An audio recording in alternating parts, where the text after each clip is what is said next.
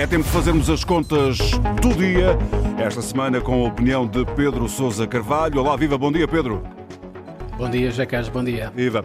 Pedro, a extrema-direita ganhou as eleições em Itália, eh, com Meloni eh, a conseguir esse feito, eh, com uma direita mais encostada à direita do que à memória, mas isso parece não ter assustado os investidores. Os mercados, por outro lado, parecem estar mais preocupados com a direita do Reino Unido do que com a extrema-direita italiana. Que justificação é que tu encontras para isto, Pedro? Bom, não é fácil, José Carlos. Aliás, é curioso aquilo que ontem aconteceu nos mercados. Creio que estava toda a gente à espera de uma reação negativa dos mercados à vitória de Giorgia Meloni em Itália. Afinal de contas, é a primeira vez desde a Segunda Guerra Mundial que temos uma, uma direita, como dizias, usando as tuas palavras, tão encostada à direita, tão extrema-direita. Tão, tão mussoliana, não é?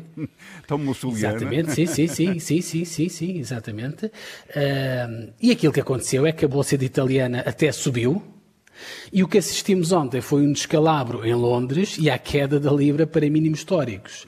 Eh, tu perguntavas, com razão, porque é que os mercados estão assustados com a direita tradicional e moderada do Reino Unido e aparentemente não estão assustados com a direita italiana, que tem uma líder xenófoba e, como tu dizias e muito bem, simpatizante de Mussolini. É porque os ingleses estão em contraciclo. Pergunta... É porque os ingleses estão com políticas em contraciclo com o resto da Europa? Achas que é por causa disso?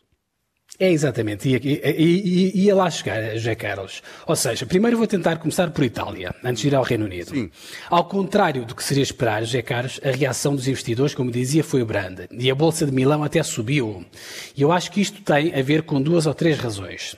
Primeiro, porque aconteceu aquilo que se previa e os mercados normalmente valorizam a previsibilidade. Quem não queria, José Carlos, os Fratelli de Itália no poder, a Itália provavelmente já vendeu as ações de empresas italianas nas últimas semanas. Depois, é preciso ver que o Bloco de Direita consegue uma maioria sólida nas duas câmaras do Parlamento, ou seja, há aqui condições para haver aqui alguma estabilidade política e os mercados também valorizam estabilidade. Isto num país onde desde 1946 já tivemos 68 governos. Hum. Portanto, está mais ou menos uma média de quase um governo por ano, não é? Sim, Portanto, a estabilidade sim. é algo que não os é mercados por... valorizam. É, é verdade. A, a última razão, um, portanto, José Carlos, para esta reação positiva dos mercados é que o partido desta coligação à direita, portanto, o partido mais anti-europeu, que é a Liga eh, de Matteo Salvini, teve um resultado muito, muito fraco, ou seja, baixa de 17% de há quatro anos para agora com um resultado de cerca à volta dos 9%.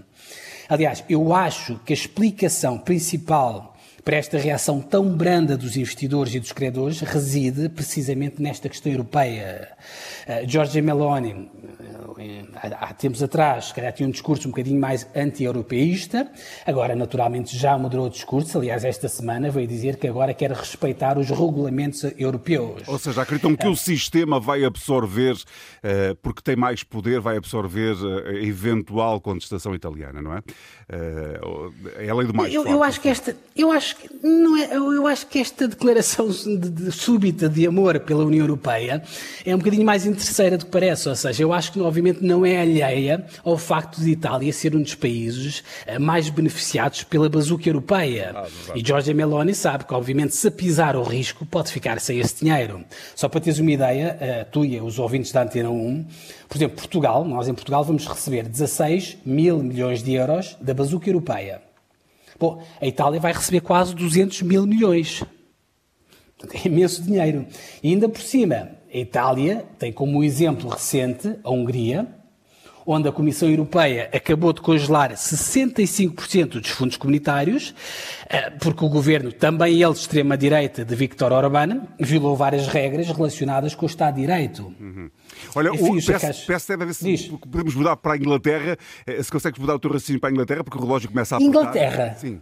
Inglaterra, sim. Inglaterra, basicamente, ou seja, a Inglaterra deixou de ser europeísta, digamos, aqui desde janeiro de 2020, com o Brexit, uhum. e ontem, como dizias e eu dizia, portanto, foi muito castigada pelos mercados, com a Libra a afundar para mínimos históricos, e tu perguntavas porque é que os mercados não penalizaram a extrema-direita e resolveram castigar a direita tradicional conservadora que acabou de chegar ao poder ao Reino Unido. Bom, é, é muito simples. A razão principal, José Carlos, é que, e tu dizias isso bem, ou seja, falavas na política de contraciclo, é que o Ministro das Finanças britânico veio anunciar no fim de semana que o governo, novo governo de Liz Truss, se preparava para o maior corte de impostos dos últimos 50 anos, ao mesmo tempo que aumenta as previsões de despesa pública. Portanto, é aqui uma espécie de quadratura do círculo. Ou seja, não vai, anúncio, não, não vai by the book, eh, vai criar uma, uma própria receita eh, para enfrentar a crise e isso eh, vai contra o sistema, no fundo, não é? E, sim, e essa receita, uma receita que aumenta impostos e aumenta, que baixa impostos e, e baixa e aumenta despesas ao mesmo tempo, bom, aumenta é um bocadinho difícil de explicar sim, é isto. É verdade, é verdade. Uh, e este anúncio, obviamente, derrubou a Libra, porque os investidores temem que este choque fiscal descontrole as contas públicas aliás, já se fala na possibilidade até de haver uma reunião de emergência esta semana por parte do Banco Central de Inglaterra, ah, precisamente para tentar aumentar os juros, para tentar travar a sangria da, da moeda. Enfim, resumindo e para terminar, José Carlos, uh, mais do que eventualmente ser condescendente com a extrema-direita ou com a direita tradicional, eu creio que a mensagem que os mercados estão a passar nesta altura de inflação elevada é que, naturalmente, quem for indisciplinado do ponto de vista financeiro obviamente vai pagar um preço.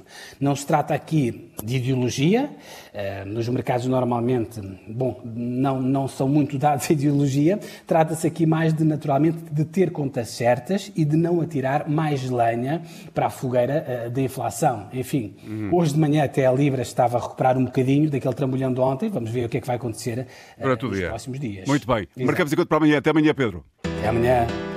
Antena 1.